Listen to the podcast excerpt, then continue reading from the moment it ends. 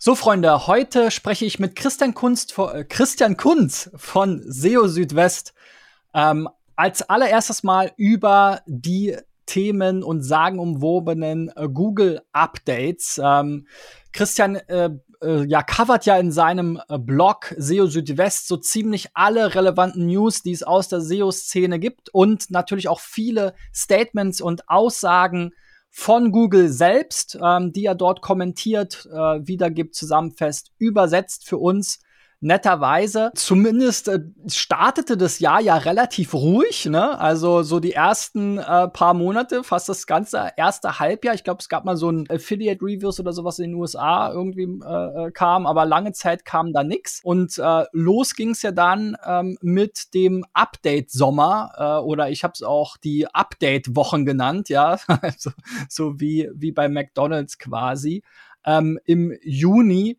mit dem ersten Core-Update. Und ich versuche ja dann auch immer Videos dazu aufzunehmen, möglichst schnell, um die Leute zu informieren. Ich, äh, du bist ja da auch immer sofort dabei und, und schreibst sozusagen was zusammen. So richtig viele Infos aber hat man ja in der Regel nicht. Wie findest du denn da so die Kommunikationspolitik von, von Google hinsichtlich dieser Core-Updates? Und hast du da vielleicht jetzt durch die Beobachtung der letzten Monate und Jahre so ein bisschen hinter hinter die Kulissen schauen können? Also die Kommunikation von Google, was die Core-Updates angeht, die ist ähm, ich glaube, dem auch geschuldet, was äh, Google tatsächlich äh, kommunizieren darf oder was die ähm, Personen, mit denen wir ja täglich zu tun haben, John Müller zum Beispiel, ähm, was, was sie einfach sagen dürfen oder was sie auch wissen. Ähm, es ist natürlich so, die die Informationen, die man bekommt zu den Core-Updates, die sind ähm, sehr spärlich und ähm, ich sehe immer wieder Website-Betreiber, die ähm, ja, die so ein bisschen vor, vor einem Berg stehen oder vor einer, vor einer großen Ungewissheit. Ähm, wir haben jetzt an Sichtbarkeit verloren. Was sollen wir denn jetzt eigentlich unternehmen? Leider kann man da nicht sagen, okay, setz mal konkret hier an oder, oder äh, äh, dreh mal an dem Schräubchen, sondern es ist dann immer so eine Gesamtheit, die, die da betrachtet werden muss. Also Google selbst sagt ja auch immer wieder, ähm, es geht bei den Core-Updates um Qualität und Relevanz. Also es geht einfach darum, ähm, dass andere Websites, die jetzt dann ähm, an Sichtbarkeit gewinnen, dass die dann einfach von Google als relevanter erachtet werden als die eigene. Aber was ist denn eigentlich Relevanz und wie kann man Relevanz gegenüber Google gewinnen? Das ist äh, eine Frage, die kann man tatsächlich nicht so pauschal beantworten. Dann muss man tatsächlich aus meiner Sicht zwei Dinge tun. Man muss einmal schauen, ähm, wo genau gab es denn auf meiner Website Änderungen? Also für welche Themen, für welche Keywords ähm, habe ich Rankings verloren oder wo habe ich vielleicht sogar Rankings ähm, hinzugewonnen? Und ähm, dann äh, sollte man sich vor allem diejenigen anschauen, die äh, zugelegt haben und die profitiert haben in einem äh, Core-Update und einfach dann versuchen, anhand dieser Vergleiche dann die richtigen Schlüsse zu ziehen und ähm, äh, ja einfach Wahrscheinlichkeiten zu bilden für die Bereiche, die möglicherweise äh, für die Veränderung äh, zuständig sind. Das kann alles Mögliche sein. Also es sind meistens, das muss man dazu sagen, also so viel Info kriegt man von Google dann schon, es sind meistens meistens nicht technische Dinge, die ähm, dazu führen, dass man in einem Core-Update Sichtbarkeit verliert, sondern es sind äh, überwiegend inhaltliche, qualitätsbezogene Aspekte. Wenn ich jetzt bei einem Core-Update plötzlich ähm, absacke in der Sichtbarkeit, dann ähm, hat es sehr wahrscheinlich keine technische Ursache, sondern ähm, ja, ich muss mir tatsächlich Gedanken machen, sind die Inhalte das, was ähm, den Nutzerinnen und Nutzern ähm, hilft, äh, beziehungsweise sind sie das, was äh, Google glaubt, dass es den Nutzerinnen und Nutzern hilft. Und genau da sehe ich eben die Schwierigkeit, ähm, weil es eben einfach nicht so konkret zu fassen ist und von Google kriegt man da auch keine zusätzlichen Informationen oder keine Anleitung, du musst jetzt das und das ähm, unternehmen. Also nochmal zusammengefasst, genau schauen, ähm, wo hat es jetzt Änderungen gegeben, dann auf die Konkurrenz blicken, ähm, die zugelegt hat, vielleicht auch auf die Konkurrenz, die verloren hat. Auch daraus kann man natürlich ähm, Schlüsse ziehen und dann äh, daraus eben Maßnahmen ableiten. Das wäre immer das Vorgehen, wie ich es jetzt empfehlen würde bei solchen Updates. Ich sehe da äh, jetzt bei den Core-Updates so aus der Vergangenheit immer so drei Aspekte. Äh, da würde ich gerne auch mal äh, dein deine Reaktion zu haben. Einmal ähm, haben wir ja Markus Tandler, der war auch schon hier im Podcast, der dann immer die CTR-Analyse rausholt ähm, in Right äh, Search Success, was ja letzten Endes die Google Search Konsole Daten anzapft und dann immer schön äh, äh zeigt in Webinaren oder äh, ja auch mal One-to-One, -one, äh, wenn man das möchte. Guck mal hier, äh, vor dem Update gab es hier gewisse Tests vielleicht, Top 10 Tests nennt er die. Da hast du einfach mit deiner Seite von der, von der Click-Through-Rate nicht gut abgeschnitten. Deswegen ist es jetzt irgendwie kein Wunder, dass du bei dem Update äh, verloren hast. Ähm, kann man eigentlich sagen, es sind CTR-Updates dann, diese Google Core-Updates? Ähm, äh, da sprichst du ja ein Thema an, was, was ja immer wieder äh, zu schönen Diskussionen führt, auch in der äh, SEO-Szene. Also von Google selbst heißt es ja erstmal immer, ähm, CTR ist ähm, kein Ranking-Faktor. Auf der anderen Seite muss man natürlich auch mal Folgendes betrachten. Ähm, äh, der CTR ist natürlich ähm, ein, ein, Signal, mit dem Google tatsächlich arbeiten könnte. Ähm, denn wenn ich jetzt äh, ein Ergebnis habe, äh, sagen wir mal auf Position 3, was ähm, aber wesentlich ähm, weniger Klicks bekommt oder eine geringere CTR hat als zum Beispiel ein Ergebnis auf ähm, Position 6 oder 7, dann ähm, könnte sich ja daraus äh, die äh, Folgerung ableiten lassen, dass da irgendwas nicht ganz äh, in Ordnung ist. Ja? Und äh, Google sagt ja immer, CTR ist kein Ranking-Faktor, weil es sich so leicht manipulieren ließe. Auf der anderen Seite, wenn man jetzt mal Google Ads und so äh, anschaut, also Paid Search, da spielt die CTR durchaus eine Rolle und wird auch eingepreist in die Ausspielung der Anzeigen, in die Algorithmen. Ich stelle mir halt die Frage, warum sollte das jetzt in dem einen Bereich, äh, wo es funktioniert, nicht auch im anderen Bereich genutzt werden? Insofern finde ich jetzt ähm, die den Ansatz auf die CTR zu schauen nicht verkehrt, ähm, zumal es natürlich auch im ureigensten Interesse ähm, eines Website-Betreibers liegen sollte, eine gute CTR zu erzielen. Das heißt, wenn die CTR jetzt wirklich schlecht ist, bekomme ich natürlich trotz guter Rankings auch weniger Klicks, als ich eigentlich bekommen könnte. Und da muss ich dann mir Gedanken machen, wie ich zum Beispiel an meinen Snippets ähm, arbeiten kann, ob ich vielleicht zusätzliche Suche-Features wie ähm, Rich Results ähm, äh, in Anspruch nehmen sollte oder darauf abzielen sollte oder ob ich vielleicht auch an meinem Image äh, meiner Webseite oder meiner Marke arbeiten sollte. Das, ähm, das kann auch ein Marken- äh, oder Branding-Problem sein. Und ähm, das sind also Dinge, die sollte man da auf jeden Fall einfließen lassen. Insofern würde ich sagen, die CTR auf jeden Fall auch immer mit einbeziehen in die, in die Erwägung. Ja. Es ist ja auch so sozusagen an der zweiten Stelle, dass äh, das Thema Search Intent ähm, immer weiter getrieben wird und ja auch so sehr viel Raum eingenommen hat eigentlich in unserer Branche zu verstehen, also was ist überhaupt Search Intent und ähm, dann auch äh, beobachte ich eigentlich, dass man nach vielen Updates ähm, auch hier Bewegung sieht, gerade bei den Seiten, die aus meiner Sicht ähm, ja häufig in der Vergangenheit viele Rankings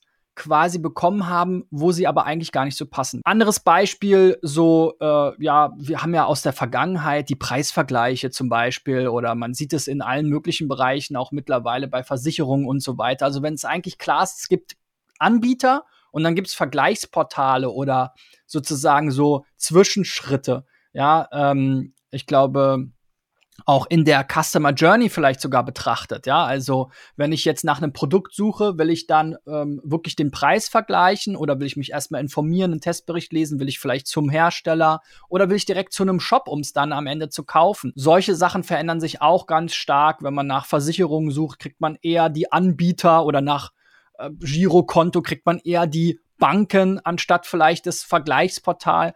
Also solche Sachen kann man, glaube ich, ziemlich genau beobachten. Da haben es lange Zeit sozusagen Portale, Online-Portale, die ein Online-Geschäftsmodell haben, geschafft durch äh, geschicktes SEO und äh, so die, die typischen Basics, die man auch gemacht hat, äh, Link-Building, Content-Optimierung etc. pp, tolle Snippets und so weiter, lange Zeit eben Sichtbarkeit gehabt, diese aber dann am Ende des Tages verloren, weil sie doch nicht wirklich zu dem passen, was Google denkt, was die Nutzer da erwarten. Also ich, ich sehe das auch als sehr wichtiges Thema an. Also ich habe auch ein konkretes Beispiel ähm, oder ja auch ein allgemeines Beispiel mitgebracht, also mh, wo der Search Intent ähm, immer eine zwiespältige Rolle spielt oder wo er eben nicht ganz klar bedient wird, das sind ähm, Online-Shops und E-Commerce-Websites allgemein. Ähm, es wurde ja vielfach versucht oder wird auch immer noch häufig versucht, ähm, Kategorieseiten in ähm, Online-Shops durch ja, möglichst lange sogenannte SEO-Texte nach vorne zu bringen, indem einfach versucht wird, ähm, zu dem bestimmten Produkt oder der Produktkategorie ähm, ja möglichst viele Informationen zu liefern. Ähm, das artet dann teilweise aus in, in, in Texte, die länger sind als ein Wikipedia-Artikel und auch entsprechend ausschweifend sind. Und ähm, das dann auch tatsächlich äh, darin resultiert, dass die Kategorieseite dann irgendwann für die Keywords, für die sie ranken soll, dann äh, eben nicht mehr rankt, weil Google sich nicht mehr sicher ist, was das jetzt eigentlich für ein Search Intent ist, der da bedient werden soll. Also das, das Thema kommt immer wieder hoch, habe ich auch gerade äh, selbst in verschiedenen Beispielen erlebt, ähm, wo man sich dann auch dazu entschließt, ähm, ja, diese Aufteilung zwischen äh, Informations- und Transaktionscontent ähm, vorzunehmen. Das heißt, heißt also, die Kategorieseite, die hat dann entsprechend Produkte mit den kaufnahen Informationen. Die kann man ja durchaus da bringen. Das, man muss Google schon auch ein bisschen Futter liefern. Und alles, was dann darüber hinausgeht, Hintergründe, Tipps und Tricks, äh, äh, und so How-Tos und was man da alles noch dazu bringen kann, das gliedert man dann aus in, in einen separaten Bereich, in einen Blog, in einen Ratgeber, was auch immer.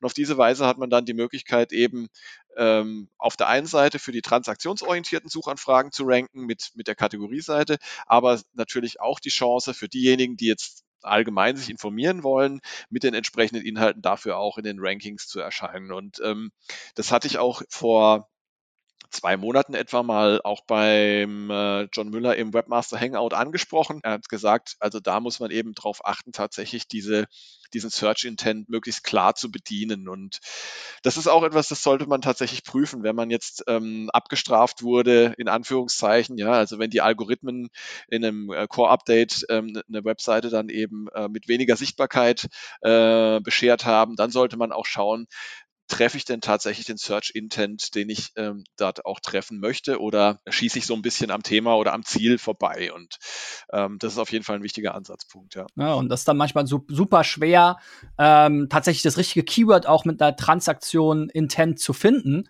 um die Kategorie dann halt richtig äh, zu benennen und zu optimieren. Ja, da gibt's sicherlich, da, da wiederhole ich mich auch immer wieder in allen möglichen äh, Live-SEO-Checks und so weiter. Ähm, schon mal die, die, die Mindestanforderung wäre, dass der Kategoriename halt in so einen Satz passt, wo man auch sagen kann, okay, das kann man bei uns kaufen. Wenn dann da Auge, Nase, Ohr, Kind, äh, Mann, Frau steht, dann, was sich dann im Bestfall durch alle Elemente durchzieht, dann hat man natürlich gar keine Chance, weil das ja Begriffe sind, die ganz, ganz andere äh, Themen bedienen sollen. Und da hilft auf jeden Fall auch immer, ähm, letzten Endes die, die Keywords einfach mal zu googeln ne, und zu gucken, was kommen denn da für Ergebnisse? Passen wir da überhaupt hin? Oder dass man sich eben auch mal anschaut in der Google Search Konsole zum Beispiel, für welche Suchbegriffe wird denn meine Website überhaupt schon ähm, gefunden und ähm, passen denn die Seiten, die dann dazu ausgespielt werden, auch äh, zu dem, was ich möchte? Also ähm, ist die Zuordnung richtig? Und falls nicht, ähm, dann kann man sich ja überlegen, ob man Themen zum Beispiel ausgliedert. Die Kategorie ist vielleicht noch zu umfangreich. Ähm, ich mache da vielleicht zwei oder drei Kategorien draus. Oder aber auch umgekehrt, dass man, es kann ja auch passieren, dass man zu feingliedrig ist, dass man mehrere Seiten zusammenfasst zu einer größeren und dafür stärkeren Seite. Also da ist auch die Google Search Konsole ein sehr wichtiges Tool, was man, was man äh, gut nutzen kann. Dann gab es ja dieses Jahr auch noch das äh, sagenumwobene Titel-Update. Ähm, kein so richtiges Google-Update Update ähm, in dem Sinne, ähm, dass sich da Rankings jetzt äh, dramatisch äh, verändert hätten, wie bei den Core-Updates häufig. Aber ähm, Google hat so ein bisschen äh, ja sich damit auch äh, unbeliebt gemacht. Äh, erzähl doch mal, was war da los? Ja, also das ähm, fing ja so an, dass zunächst einmal ähm, einige festgestellt haben, dass ja andere Titel angezeigt werden oder das vermehrt, vermehrt in den Suchergebnissen als Title-Link, so heißt es ja jetzt neuerdings, ähm, nicht der, der Text aus dem Title, aus dem HTML erschienen ist, sondern aus Überschriften, ja, zum Beispiel aus einer H2. Und äh, ja, erst kurze Zeit später hat Google ja dann auch tatsächlich kommuniziert, dass es ein solches Title-Update gab und äh, damit sind ein paar Änderungen verbunden. Ähm, die wichtigste Änderung ist die, die eben auch schon festgestellt wurde, nämlich dass Google jetzt vermehrt auf ähm, sichtbare Inhalte auf der äh, Seite zugreift, um, um den Titel zu generieren. Ist am Anfang auch ähm, gerade am Ziel ein bisschen vorbeigeschossen. Da waren dann teilweise auch recht sinnbefreite Titel, die da erschienen sind in den Suchergebnissen. Google hat ja dann nochmal ein bisschen nachjustiert und ich glaube, inzwischen hat sich da das Ganze auch ein bisschen beruhigt und äh, die ähm, äh, Qualität der, der Title Links ist jetzt auch besser geworden. Eine weitere wichtige Änderung ist, dass die, ähm, Titel jetzt praktisch nur noch einmal pro Seite ähm, festgelegt werden. Das heißt, ähm, früher war es so, dass in Abhängigkeit von der Suchanfrage immer ein unterschiedlicher äh, Title-Link ähm, erscheinen konnte in den Suchergebnissen. Das ist jetzt anders. Ähm, da haben wir jetzt tatsächlich einen Titel pro, äh, pro, pro Seite, pro URL, unabhängig von der Suchanfrage.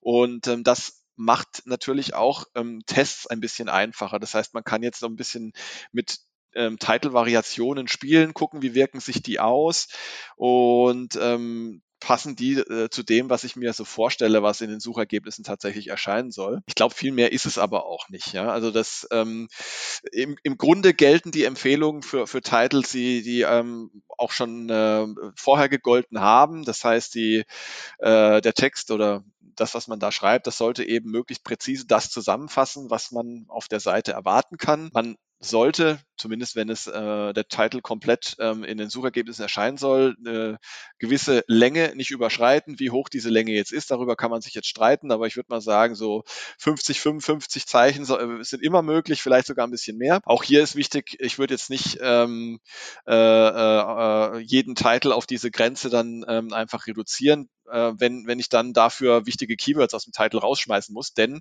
äh, nach wie vor ist der Titel ja auch noch ein Relevanzkriterium. Also im Zweifelsfall den Titel lieber ein bisschen zu lang haben und ähm, dann dafür vielleicht abgeschnitten werden, aber eine bessere Relevanzbewertung kriegen. Das ist, denke ich, was man so äh, als, als ähm, Fazit äh, ziehen kann für dieses Title-Update. Eine witzige ähm, Headline oder Schlagzeile bei dir war, Google sagt, Updates zu den Quality Writer Guidelines sind keine Algorithmus-Updates. Da habe ich so gedacht, okay, ja, das wussten wir vorher auch schon.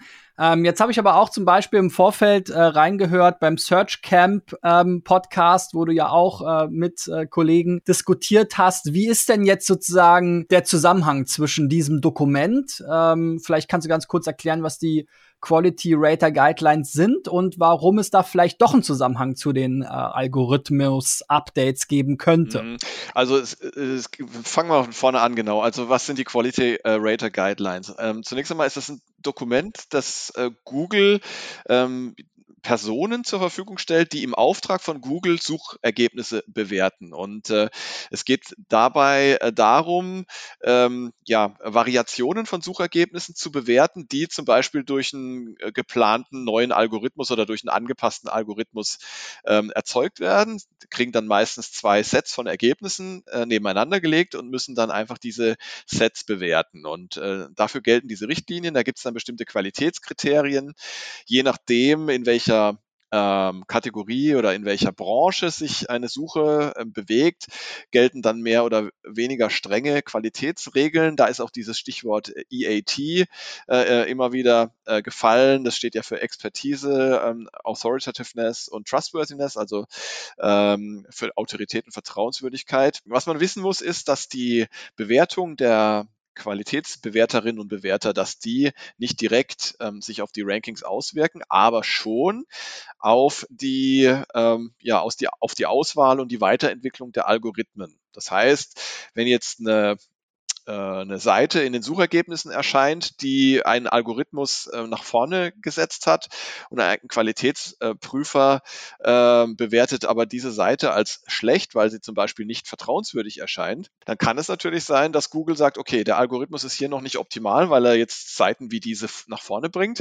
Da müssen wir dann mal äh, nachschärfen. Und dann kann es natürlich sein, dass diese Seite eben, diese schlecht bewertete, dann eben nicht mehr vorne erscheint. Insofern gibt es einen indirekten Zusammenhang. Und das andere ist, das ähm, habe ich jetzt auch festgestellt, dass eben äh, solche Quality Rater Guidelines, wenn die ein Update erfahren, dass die oftmals, also in den letzten Jahren war das jetzt ein paar Mal der Fall, einem Core-Update vorausgingen. Also dass man da zumindest mal eine zeitliche Koinzidenz hat.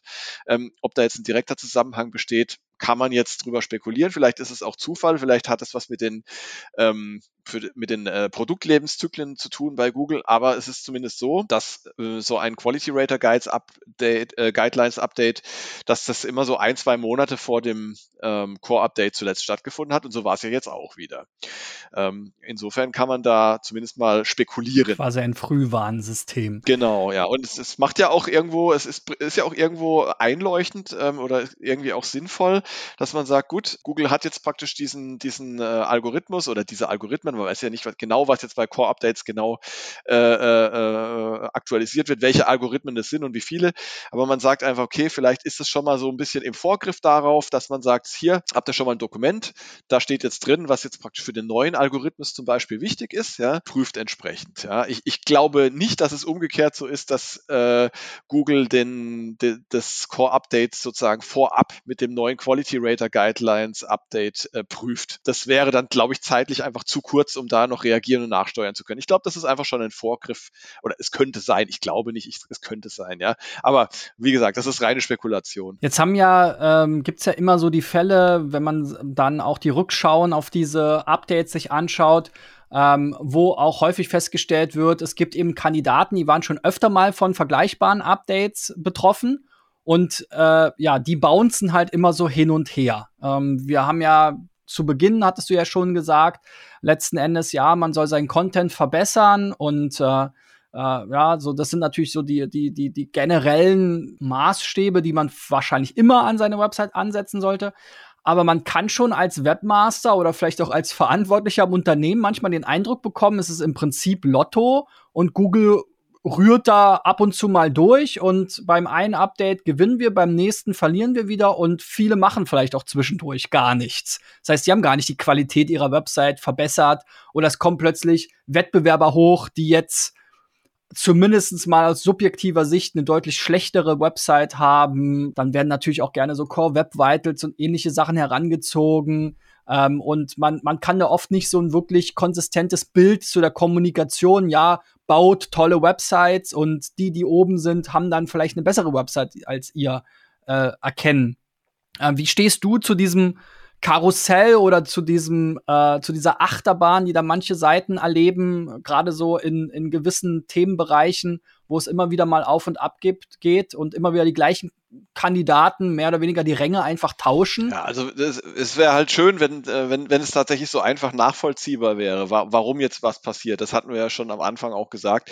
Ähm, ich glaube, dass dieses Auf und Ab, was wir da häufig sehen, dass das natürlich daran liegt, dass alle oder zumindest die, die jetzt ähm, oben stehen in den Suchergebnissen für bestimmte Suchanfragen, dass die natürlich sehr erpicht darauf sind, äh, Verbesserungen vorzunehmen. Ja? Also die Konkurrenz ähm, ist natürlich nicht untätig. Es kommt dann aus meiner Sicht vor allem darauf an, wer optimiert am besten, ja, äh, äh, sage ich jetzt mal äh, äh, ganz, ganz äh, flapsig.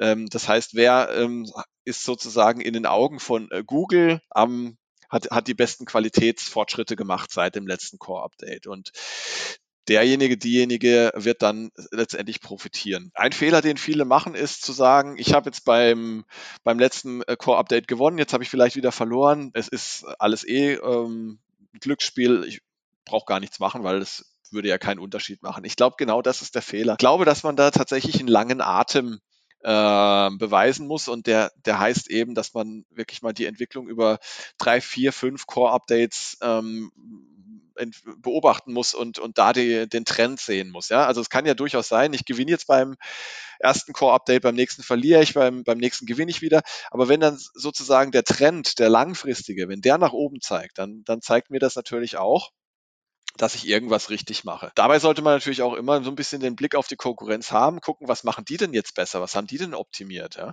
Und ähm, es gibt äh, es kann auch Dinge geben, ähm, die sich für mich verbessern, auch wenn ich gar nichts mache an meiner Website. Stichwort Backlinks. Kann natürlich sein, dass jetzt der Konkurrent ähm, über die Zeit äh, Glück hatte und irgendeine total relevante und, und, und autoritative Website verlinkt den. Dann, dann ist er auf einmal vielleicht weiter oben, ohne dass er jetzt viel gemacht hat. Sowas kann natürlich auch mal mit reinspielen. Und das ist ja immer das Problem bei diesen ganzen Veränderungen, dass, dass es so viele bewegliche Teile gibt, dass ich das eigentlich nie einer Ursache zuschreiben kann, was da gerade passiert. Ja, das macht es aber auch so spannend. Was sind denn überhaupt Ranking-Faktoren? Darüber scheint es ja auch immer mal wieder ja ein bisschen äh, Verwirrung zu geben. Ich hatte schon befürchtet, du fragst mich jetzt gleich zum Einstieg, was sind denn die wichtigsten Ranking-Faktoren? ich habe schon ein bisschen Schweißperlen auf der Stirn. Die Frage kommt noch. Okay, okay, also werde ich mich schon mal darauf vorbereiten. Ähm, ja, was sind Ranking-Faktoren? Also allgemein Ranking-Faktoren sind einfach Kriterien, Eigenschaften von Webseiten und auch von Websites. Da muss man gleich auch nochmal differenzieren, die eben ähm, ja als von Google oder auch von anderen Suchmaschinen, aber wir fokussieren jetzt hier mal auf Google, ähm, als Signale gewertet werden, wie ja äh, wie hoch oder wie tief eine Seite für ein bestimmtes Suchergebnis, eine Suchanfrage in den Suchergebnissen erscheinen soll. Ja, und man kann es ähm, grob aufteilen zwischen ähm, inhaltlichen, äh, strukturellen äh, und äh, auch technischen Ranking-Faktoren. Das sind diese drei, ähm, würde ich jetzt mal zur Gruppe der On-Page-Faktoren zusammenfassen oder On-Site-Faktoren. Und dann nicht zu vergessen, auch sehr wichtig sind Backlinks, also quasi Links von anderen Websites, die auf meine Website zeigen. Und äh, ja, gerade das Thema Backlinks gibt ja immer wieder äh, äh, Grund zu Diskussionen, zu Nachfragen, weil es in der letzten Zeit natürlich auch zu Missbrauch geführt hat, weil Google ähm, auch immer noch äh, Backlinks als sehr wichtiges, äh, als sehr wichtigen Ranking-Faktor verwendet. Ähm, ich glaube, da werden wir gleich nochmal ausführlicher drauf zu sprechen kommen. Beim Thema On-Page-Ranking-Faktoren ist auf jeden Fall auch sehr viel Potenzial gegeben und das ist auch was, worauf man sich konzentrieren sollte. Also insbesondere eben die ähm, die inhaltliche und die technische Qualität. Dazu gehören aber auch die ähm, User Experience und das alles eben auch technisch einwandfrei äh, von den Nutzerinnen und Nutzern abgerufen werden kann und nicht zuletzt, dass Google und andere Suchmaschinen die Inhalte auch crawlen und indexieren können. Jetzt gibt es ja in der ähm, SEO-Szene immer mal wieder Versuche, quasi tatsächlich ähm, herauszufinden, was sind denn die wichtigsten äh, Ranking-Faktoren ähm, am liebsten äh, so genau wie möglich. Und äh, dazu gab es äh, verschiedenste Auswertungen in der Vergangenheit. Ja, also Toolanbieter haben ihre ganzen Daten zusammengezogen, haben geguckt, in den Top 10, wie viele Wörter werden da verwendet, wie lang sind die Titel, äh, was haben die für eine URL, haben die HTTPS oder nicht. Dann gibt's diese ganzen Umfragen und da gab's auch von Google die Aussage, Umfragen zur Bedeutung von Ranking-Faktoren sind irrelevant. Auch da denke ich mir so, ja, dass, äh, dass die Umfrage selbst irrelevant ist, hätte ich mir jetzt auch schon gedacht. Also man muss ja auch immer sagen, die, die Fragen ähm, oder die Antworten sind ja auch immer nur so schlau wie die Frage, die gestellt wurde. Ja, was würdest du denn sagen? Du hast ja eben schon so ein bisschen äh, vorgestellt, äh, welche verschiedenen Gruppen es da gibt. Ähm, was sind denn so möglicherweise die relevantesten Ranking-Faktoren? Wir hatten ja schon mal zwei im ersten Teil so kurz angesprochen. Du hattest gesagt, Titel spielt auf jeden Fall eine Rolle. Ja, hattest auch gesagt, okay, lieber einen etwas zu langen Titel, damit man die richtigen Keywords unterbringt, weil es eben ein Ranking-Faktor ist. Wir hatten das Thema CTR angesprochen, wo Google ganz klar gesagt hat, ist kein Ranking-Faktor. Trotzdem sehen wir in unseren Tools da gewisse Zusammenhänge vielleicht zwischen Rankings, CTR und Ranking-Verlusten. Ja, was sind so aus deiner Sicht so die Basics, auf die man auf jeden Fall immer achten sollte? Also ich, äh, ich muss jetzt mit der, mit der berühmten äh, Weisheit aller SEOs anfangen und zwar es kommt drauf an, die Depends. Ähm, das betrifft insbesondere Ranking-Faktoren. Ich glaube nämlich, dass ähm, das ist auch ein Grund, warum solche Umfragen wirklich nur mit Vorsicht zu genießen sind, dass es eben auf den auf die konkrete Situation, auf den Einzelfall, auf die Branche und so weiter ankommt, wie wichtig ein bestimmter Ranking-Faktor ist. Ähm, Google verwendet ähm, zur Gewichtung der Ranking-Faktoren ähm, ja, äh, sehr intelligente äh, Mechanismen, äh, Machine Learning, ähm, die ja äh, eben je nach Situation ausgerichtet werden können. Da gab es mal eine, eine schöne Diskussion drüber in dem Google äh, Search of the Record Podcast. Ich glaube, da hat der, der Gary einiges drüber erzählt und da ging eben daraus hervor, dass es eben ja sehr variabel auch ist, was die Ranking-Faktoren angeht. Ähm, aber das bedeutet ja nicht, dass man, dass man jetzt überhaupt keine Orientierung hätte, wo man ansetzen kann. Also meine Empfehlung wäre immer zunächst einmal, also wenn die technische Basis stimmt, was heutzutage relativ einfach einfach ist, man setzt sich ein WordPress äh, oder anderes Content-Management-System auf und dann sollte eigentlich SEO-seitig erstmal alles soweit klar sein, ja, also aus technischer Sicht. Und dann kommt es eben darauf an, den richtigen Content zu erstellen.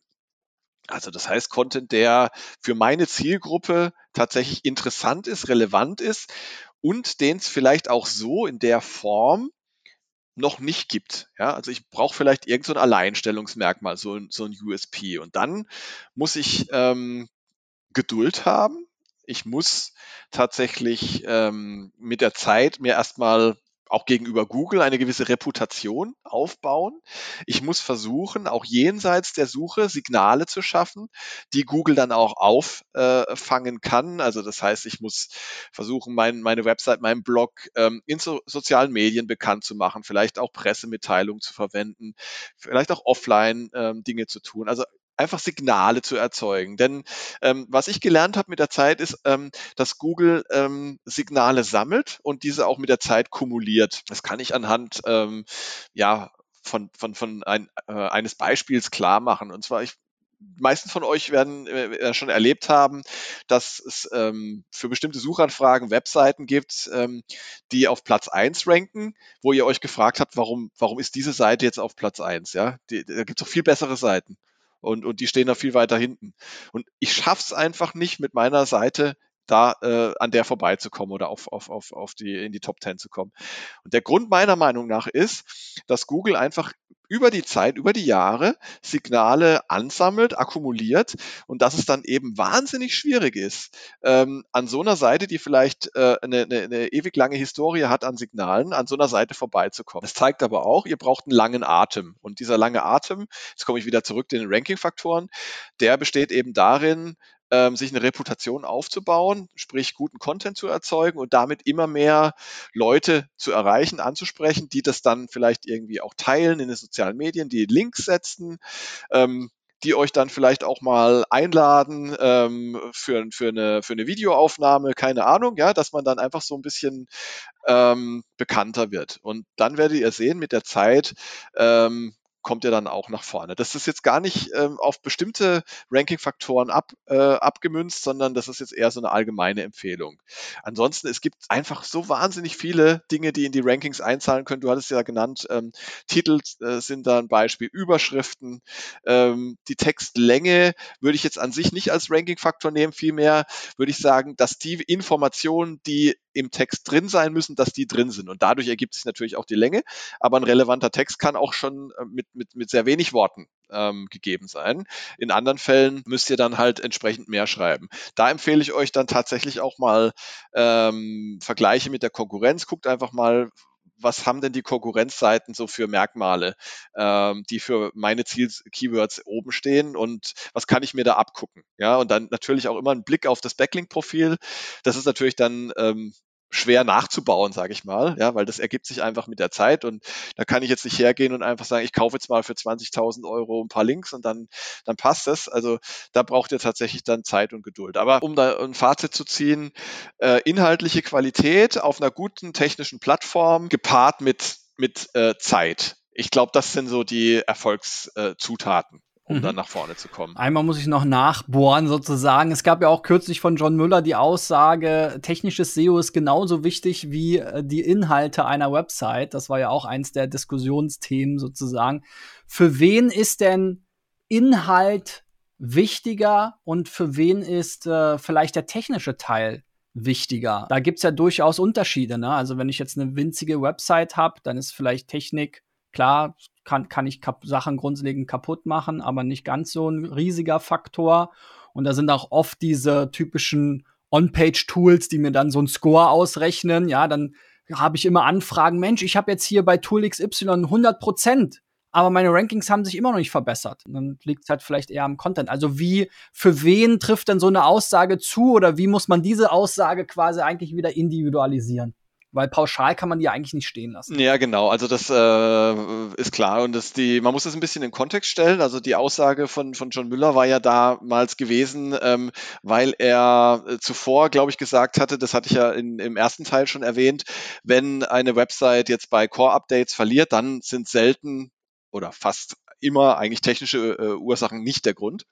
Und das wollte er so ein bisschen gerade rücken, glaube ich. Ich sehe technische SEO immer dann als, als sehr, sehr wichtig, wenn, wenn es eben äh, Faktoren gibt, die die ähm, Nutzbarkeit und das Crawlen und Indexieren einer, einer Website ähm, erschweren oder unmöglich machen. Falsch gesetzte äh, Meta-Robots, falsche Robots.txt, ähm, Serverprobleme, die zu Serverfehlern äh, äh, führen in den Logs, dass Google dann nicht mehr crawlt und so weiter. Also ich sehe ähm, die technische SEO so quasi, man spricht ja gerne von Hygienefaktoren, also sozusagen ähm, notwendige Voraussetzungen, aber dann obendrauf sozusagen kommen dann die, die inhaltlichen Dinge, die dann auf dieser technischen Plattform passieren müssen. Insofern könnte man natürlich schon sagen, ohne die ohne die Plattform bringen gute Inhalte auch nichts, aber umgekehrt ist es auch so, die beste Technik bringt nichts ohne gute Inhalte. Und da gibt es ja oft das Beispiel, was der John Müller auch immer wieder anführt. Ich meine, die, die beste Ladezeit hat eine leere Seite. Ja, da hast du wahrscheinlich 100 Prozent bei allen Werten. Du wirst trotzdem nicht in den Suchergebnissen erscheinen, weil eben keine Inhalte da sind. So, und äh, ich glaube, man muss das alles so immer so ein bisschen im Zusammenhang sehen und dann, dann äh, wird es auch klar, was gemeint ist. Ja, lass uns noch mal auf ein Thema kommen, was ja auch äh, sozusagen mit einem Update verbunden war, wo es eine große Welle gab, würde ich mal sagen, die Core Web Vitals. Ja, das wurde ja mit von langer Hand angekündigt.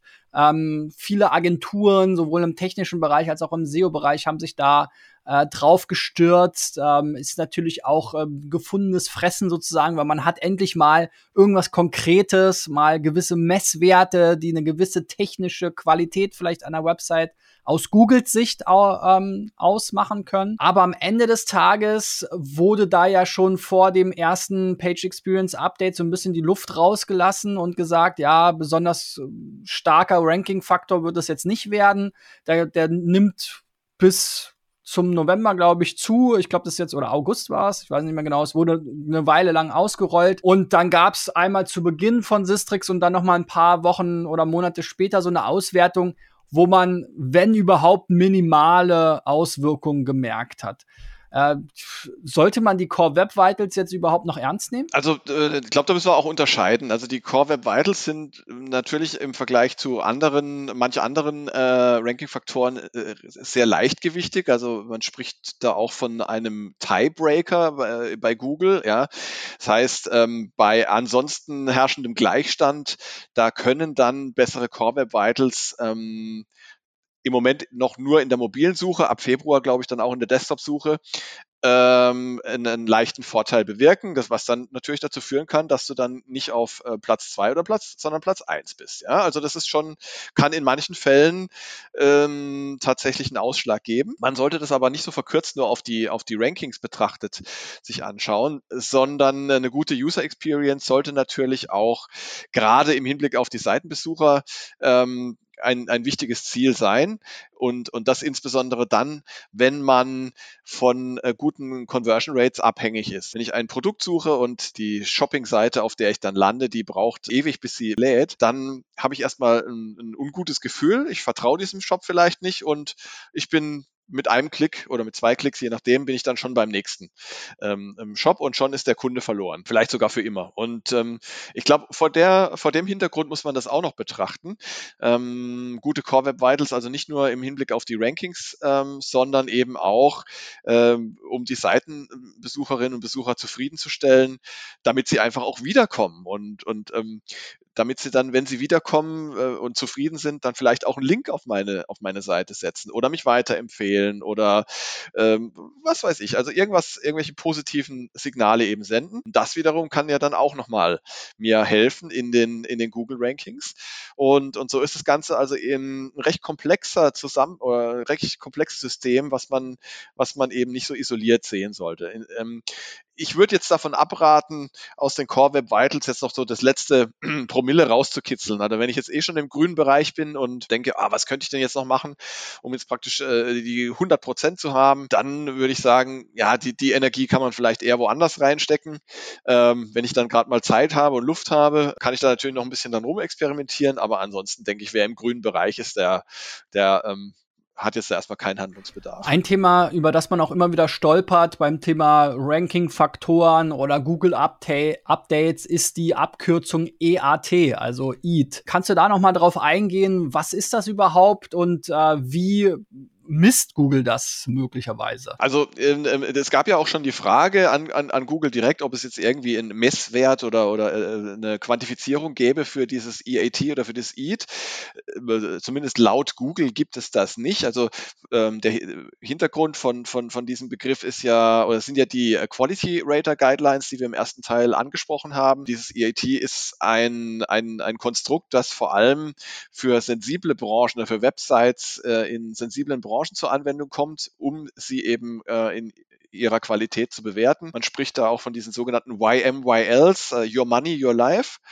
Hm, Branchen wie Gesundheit, Medizin, Finanzen oder auch Rechtsberatung und sowas ähm, fällt da rein. Und da ist Google eben sehr, sehr ähm, sensibel in, in der Qualitätsbewertung und da kommen diese EAT-Kriterien äh, zur Anwendung. Also EAT steht für Expertise, Authoritativeness und Trustworthiness, also Erfahrung, Autorität und Vertrauenswürdigkeit. Das wird eben anhand verschiedener ja, Kriterien in, diesen, in diesen Qualitätstests überprüft. Es gab früher mal, ich glaube im Jahr 2011 war das, einen Fragebogen, den hatte Google mal äh, veröffentlicht im Zusammenhang mit den ähm, lass mich nicht lügen, ich glaube, es waren die Panda-Updates, ja, wo es um die, wo es um die Qualität von, von Websites ging. Und das ist ein Fragebogen, der besteht aus, ich weiß nicht mehr genau, 20, 30 Fragen, die man sich selbst auch stellen kann, wenn man zum Beispiel seine eigene Website bewerten möchte. Zum Beispiel, würdest du deiner Website deine Kreditkartendaten anvertrauen? Würdest du die Website guten Gewissens an Freunde weiterempfehlen und so weiter? Und ich glaube, wenn man, wenn man diesen Fragenkatalog einmal ähm, für sich ähm, mal durchgeht, dann, dann kriegt man schon ein ganz gutes Gefühl dafür, auch was heute noch gültig ist, was, was Google unter diesem EAT da versteht, ohne dass man jetzt die kompletten Quality Rater Guidelines durchlesen muss, was natürlich auch mal interessant sein kann. Aber es ist natürlich ein sehr umfangreiches Dokument. Ähm, da hat man auch nicht immer die Zeit und die Muße dazu, sich das anzuschauen. EAT ist jetzt nicht ein Ranking-Faktor, aber es ist ein, es, es, es äh, bildet sozusagen ähm, Kriterien ab, die Google schon berücksichtigt bei, bei den Rankings. Du bist ja selber auch Website-Betreiber mit SEO Südwest. Äh, wie ähm, ja, kümmerst du dich denn um deine Backlinks? Ja, das Thema Backlinks ist natürlich etwas, äh, das beschäftigt äh, Webmaster, SEOs immer wieder und immer äh, in, in stärkerer Weise, weil es einfach ähm, noch immer auch ein, ein Ranking-Faktor ist bei Google. Allerdings, ja, gibt es da äh, gibt es da viele, viele Mythen, wie du da schon einleitend gesagt hast. Wie ich persönlich damit umgehe, im Prinzip gar nicht. Also ich, ich, ich betreibe weder aktiv Aufbau von, von Backlinks, noch ähm, schaue ich regelmäßig in, in mein Backlink-Profil, noch ähm, führe ich ein Disavow, also eine Abwertung von Links durch. Ich lasse es einfach laufen und ich, ich glaube auch, dass das in den, in den allermeisten Fällen, und das ist ja auch das, was Google eigentlich immer wieder ähm, uns zu verstehen gibt, dass es in den allermeisten Fällen auch völlig hinreichend ist. Ja? Wenn man jetzt so ein bisschen neu ist äh, in, in einem Markt oder in der Nische, dann will man natürlich schon Aufmerksamkeit haben und braucht erstmal so ein paar Backlinks als Startkapital. Und dann sollte man natürlich schon überlegen, ähm, wie kann man an die Sache rangehen. Und du hast ja schon gesagt, es gab in letzter Zeit von Google da auch ähm, einige interessante Aussagen dazu. Eine Aussage zum Beispiel war, da gab es zuletzt eine Anfrage von einem Dienstleister, der ja zufriedene Kunden ähm, um Links bitten wollte und da auch quasi aktiv ähm, die, den Linktext vorgegeben hat für diese Links, die er gerne wollte. Und da kam grundsätzlich von, von, von John Müller von Google das okay, dass er das machen kann und äh, ähm, das sei ja sowieso auch, wenn es jetzt nicht im großen Stil erfolge, kein Problem. Also das ist auch was, was man immer mal wieder ähm, erwähnen muss. Jetzt zum Beispiel ein Backlink, der jetzt gegen die Google-Richtlinien verstößt, der wird noch nicht zu einem äh, zu einer Abstrafung, zu einer Penalty oder manuellen Maßnahme führen, ähm, sondern das passiert immer nur dann, wenn wenn man praktisch im großen Stil ähm, Backlinks aufbauen möchte über irgendwelche Netzwerke, wenn man im großen Stil Linktausch betreibt oder andere unlautere Maßnahmen. Also es ist schon okay, einfach mal auch so ähm, nach draußen zu gehen, Leute anzusprechen, sagen, hey, kannst du mir mal einen Link geben? Ähm, findest du meine Website cool? Vielleicht ein anderes Thema, das wird ja auch immer mal gern wieder ähm, angefragt, angesprochen, sind Gastbeiträge. Galten ja auch lange Zeit als, als äh, eine gute Maßnahme, Backlinks aufzubauen. Ähm, da kam jetzt von Google in letzter Zeit immer wieder die klare Ansage oder auch die, die eindeutige Empfehlung, ähm, Gastbeiträge sind okay, aber bitte die, die Backlinks dann auf No-Follow setzen. Und ähm, Google erkennt wohl solche Gastbeiträge, ähm, behauptet Google zumindest. Ähm, wie das Ganze dann passiert und wie Google diese Gastbeiträge erkennen kann, das bleibt für uns ähm, verständlicherweise unklar, denn ähm, da möchte Google natürlich nicht seine, ähm, seine Techniken preisgeben, sonst könnte man sie manipulieren. Wobei ich ja nach wie vor auch ein, ein Freund von Gastbeiträgen bin, ähm, auch wenn man einen No-Follow-Link bekommt. Denn es schafft immerhin die Möglichkeit, ähm, neues Publikum zu erreichen, vielleicht auch Bekanntheit zu schaffen. Ähm, Gerade eben, wie ich schon gesagt habe, wenn man eine neue Website hat, dann kann man da auch ein bisschen auf sich aufmerksam machen und dann vielleicht äh, zu einem späteren Zeitpunkt mal von, von, äh, von anderen Personen einen, einen, einen tatsächlichen Backlink bekommen, der nicht No-Follow ist. Ähm, also insofern, ich glaube, da gibt es schon ähm, Möglichkeiten, wie man, wie man da rangehen kann, wie man agieren kann. Und ähm, die, die Aussagen, die es von Google da in letzter Zeit dazu gab, die sprechen da auch eine ziemlich klare Sprache. Ja, jetzt hast du schon so zwei Klassiker angesprochen. Einer sind vielleicht noch so diese Verzeichnislinks, auch äh, sehr beliebt gewesen, ähm, lange Zeit, ja, Tools, die einen dann vielleicht in tausende Verzeichnisse eintragen. Auch so eine Local SEO-Geschichte immer wieder, ja, Verzeichnisse, Branchenbücher, da gibt's ja durchaus Überschneidungen. Wie steht denn äh, Google äh, dazu? In letzter Zeit muss ich nachdenken. Ich glaube, da gab's auch mal eine, eine, eine Empfehlung und äh, eine Ansage, dass also zumindest Aufbau von Verzeichnislinks im, im großen Stil, so nach dem Motto, ich trage mich jetzt in, in möglichst viele Branchenverzeichnisse, gelbe Seiten und so weiter ein, um, um da einfach Backlinks zu bekommen, dass das nichts bringt. Ja, und ähm, äh, auf der anderen Seite darf man aber auch nicht vergessen, es, je nach Branche, in der man sich bewegt, gibt es natürlich teilweise sehr, sehr gute und hochwertige Verzeichnisse.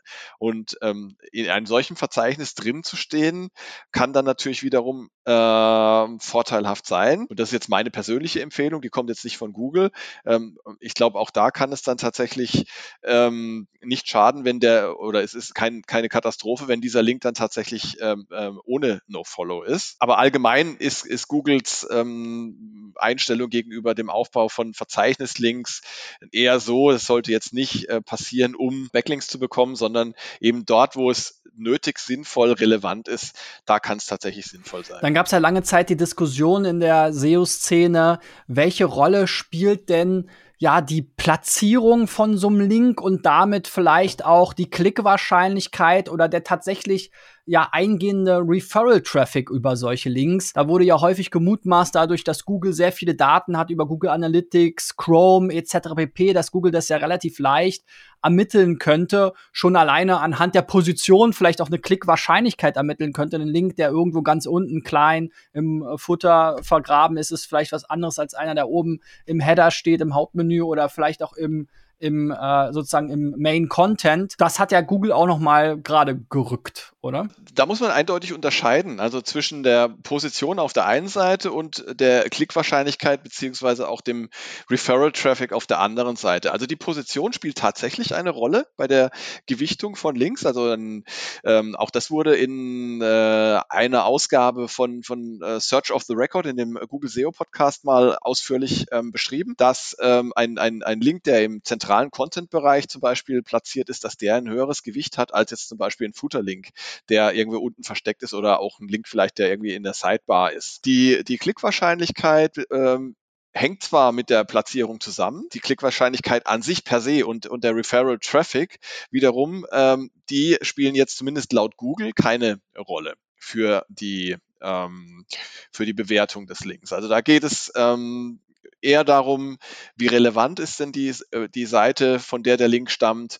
ähm, wie ist denn der PageRank der Seite, von der der Link stammt und eben, wie schon gesagt, auch die, die Position des Links auf der Seite. Und jetzt äh, gibt es ja in, auch immer so Befürchtungen, ja. Also ich habe auch schon Kunden getroffen, die sagen, wir wollen überhaupt gar keine externen Seiten verlinken, weil wir haben irgendwo gelesen, das kann schlecht sein. Ja, externe Seiten von unserer Seite zu verlinken, ähm, ist ein schlechtes Signal. Da werden wir dann von Google abgestraft. Kann es denn schädlich sein, wenn ich die falschen Links äh, verlinke? Was hat sich da Google zu wie hat sich da Google zu geäußert? Ähm, da gibt es tatsächlich ein in, in, in, den, äh, Google, in der Do Google-Dokumentation gibt es auch einen Satz oder einen Nebensatz, in dem steht, dass ähm, die äh, Qualität der Seiten auf die ich verlinke, dass die auch auf mich als verlinkende Seite zurückspiegeln kann. Ähm, da muss man aber, glaube ich, auch ein bisschen differenzieren. Also ich ähm, denke auch, es ist so, äh, wenn, wenn ich jetzt einen Link habe äh, auf der einen oder anderen Seite auf, ein, auf eine andere Seite, die vielleicht nicht so ganz koscher ist in den Augen von Google, dann ist es allein noch kein Problem. Also da geht es auch wieder um die Größenordnung. Wenn ich das im großen Stil betreibe, wenn ich zum Beispiel meine Website äh, zum Verkauf von Links verwende als Linkschleuder, ja, und dann ver verlinke ich auf Pokerseiten, Casino-Seiten, Viagra-Seiten und so weiter, dann äh, wird das irgendwann auf mich zurückfallen, äh, eher früher als später. Aber was natürlich auch passieren kann, ist, ich verlinke auf eine Website und die verändert sich mit der Zeit, weil zum Beispiel der Betreiber gewechselt hat von der Domain und auf der Seite, die sich vorher mit Urlaub in Griechenland beschäftigt hat, äh, werden jetzt Viagra-Pillen angeboten. Da, das kriege ich nicht mit. Und ähm, ist es dann ein Problem für mich? Kann das dann auf mich zurückfallen? Da würde ich dann ganz klar sagen, nein, das ist natürlich nicht so und das haben auch andere SEOs jetzt in, in einem Twitter-Thread auch so bestätigt und ich glaube auch der John Müller hat da selber auch nochmal das dann bekräftigt. Ähm, da muss ich dann keine Angst haben. Ja, also es ist immer die Frage der Größenordnung. Aber ähm, es ist auch umgekehrt so, wenn ich auf hochwertige Seiten verlinke, also wenn ich Content gut recherchiere und dann eben auch hochwertige Quellen finde, die auch gut dazu passen, dann kann mir das auch helfen. Ja, erstens mal hilft es den Besucherinnen und Besuchern meiner Seite und auf der anderen Seite dann muss ich dann halt auch einfach sagen, okay, ähm, äh, das, das, das äh, kann dann auch gegenüber Google ein positives Signal sein. Ja, du hast ja eben schon so ein bisschen äh, Poker und so weiter angesprochen und äh, was vielleicht äh, schaden könnte. Da muss ich auch äh, an Negative SEO wieder denken. Du hattest ja auch schon mal dieses Disavow Thema kurz angesprochen. Ähm, äh, also es kann ja auch sein, dass meine Website, haben wir auch schon Fälle erlebt, äh, da haben sich die äh, Betreiber gefragt, was ist da eigentlich los? Warum ähm, ja, hat meine Seite an Rankings verloren? Da stellte sich dann heraus, die Seite wurde äh, gehackt und ver verweist jetzt auf ja wirklich die schlimmsten Teile des, äh, des Internets sozusagen. Und es kann natürlich auch umgekehrt passieren, dass eben äh, aus welchen Gründen auch immer äh, solche Spam-Seiten oder vielleicht gefährliche Seiten wiederum plötzlich auf mich verlinken. Du hast ja gesagt, dein eigenes Profil schaust du dir nicht so an. Ja, was, was hältst du von diesen beiden Themen? Also äh, einerseits, ich verlinke jetzt eben doch durch gehackt. Ich wurde gehackt äh, auf ganz viele komische Seiten, kriegst vielleicht gar nicht mit und auf der anderen Seite eben, äh, ja, vielleicht andere Seiten wurden gehackt und verlinken plötzlich auf mich. Ja, also ähm, es gibt, man muss ja da auch ähm, äh, den Begriff des Negativ SEO nennen. Also das heißt, ähm, äh, es gibt ja tatsächlich, äh, oder es gab in der Vergangenheit auch immer wieder Szenarien, ähm, in denen bewusst ähm, negative Links gesetzt wurden auf, auf ähm, zum Beispiel Wettbewerber, in der Hoffnung, äh, diese dann herabzustufen. Da gibt's ja von, da, dazu gibt's von Google dann ganz klar die Aussage, äh, also also dass man in den allermeisten Fällen sich da keine Sorgen machen muss, weil, weil solche äh, Backlinks, äh, die in, in so einer Absicht gesetzt wurden, dann entsprechend auch ähm, erkannt und ignoriert werden können. Also das ist das eine. Ja, es ist immer die Frage, äh, äh sollte jetzt äh, negative Links abwerten oder nicht. Ähm, das wird auch äh, diese Frage wird regelmäßig immer wieder gestellt. Und ähm, von Google gibt es dazu ähm, die folgende Aussage. Also Disavow von, von, von Links nur dann, wenn ähm, entweder eine manuelle Maßnahme tatsächlich äh, verhängt wurde wegen negativer Backlinks oder wenn eine solche tatsächlich konkret ähm, bevorsteht. Diese Fälle sind ähm, aus meiner Sicht dann äh, sehr, sehr selten. Ähm, man kann das auch ein bisschen konkretisieren. Ich meine, die meisten von uns werden äh, schon die Erfahrung gemacht haben, dass sie irgendwelche Backlinks von, äh, von äh, Blogspot-Domains ähm, bekommen haben. Also ähm, das sind irgendwelche Websites, die man mit ein paar Klicks aufsetzen kann über, über, äh, über Blogspot eben und ähm, die dann entsprechend in den, äh, im Backlink-Profil auftauchen. Da gab es auch konkret konkret dann von, von Google die, die Antwort, ähm, da muss man nichts machen, also die können ganz einfach ignoriert werden. So sehe ich das eben auch mit, mit, mit anderen, mit, mit, mit anderen Backlinks, die man auf diese Weise bekommt. Man muss dann aber auch nochmal schauen, wenn, wenn jetzt meine Website gehackt wurde und äh, irgendjemand hat jetzt sozusagen negative äh, oder, oder schlechte ausgehende Links gesetzt, dann muss man natürlich handeln, weil äh, das natürlich dann relativ schnell ähm, zu einer Abwertung durch Google führen kann. Das hatten wir ja, ähm, oder hatte ich ja eingangs eingangs schon ähm, angesprochen. Wenn also praktisch Links auf ähm, dubiose Seiten in einem großen Stil gesetzt werden, dann kann es problematisch werden. Und, und äh, unabhängig von den Links sollte man natürlich sowieso unmittelbar und möglichst schnell handeln, wenn, wenn eine Website gehackt wurde. Ja, wunderbar. Dann danke ich dir erstmal. Ähm, wenn du äh, Fragen hast sozusagen zu deiner Seite und mal herausfinden willst, äh, warum, was man daran vielleicht verbessern kann oder du vielleicht sogar einen Verdacht hast, deine Seite wurde gehackt. Da haben wir einige Beispiele schon gehabt bei unseren SEO-Checks. Also reich sie mal ein unter digitaleffects.de slash SEO-Check. Bis dahin, euer Christian und danke dir, Christian. Ciao, ciao. Ciao, Christian. Danke dir.